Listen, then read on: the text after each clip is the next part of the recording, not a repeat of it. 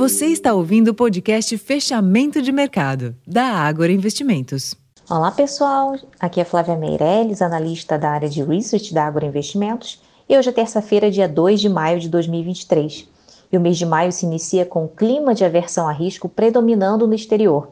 As bolsas da Europa fecharam em queda em meio às preocupações renovadas com o setor bancário, que foram impulsionados por uma série de bancos regionais nos Estados Unidos.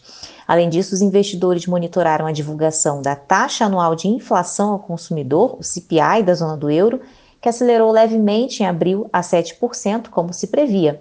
Por outro lado, o núcleo da inflação, que vem preocupando mais o Banco Central Europeu, teve um inesperado arrefecimento no mês passado.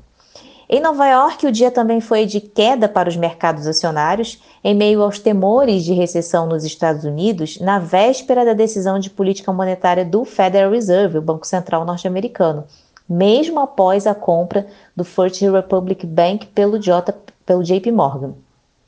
Em meio à deterioração generalizada no sentimento de risco nos mercados internacionais, o petróleo fechou em queda de cerca de 5%, se aproximando do nível de 70 dólares o barril.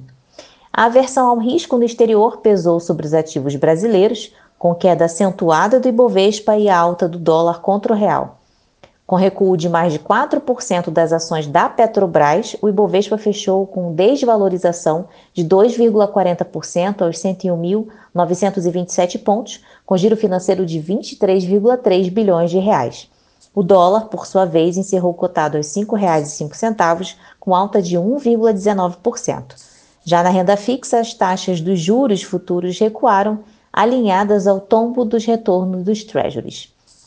Bom, pessoal, esses foram os principais destaques da sessão desta terça-feira. Eu vou ficando por aqui e não deixem de conferir o nosso relatório completo, fechamento de mercado. Até a próxima!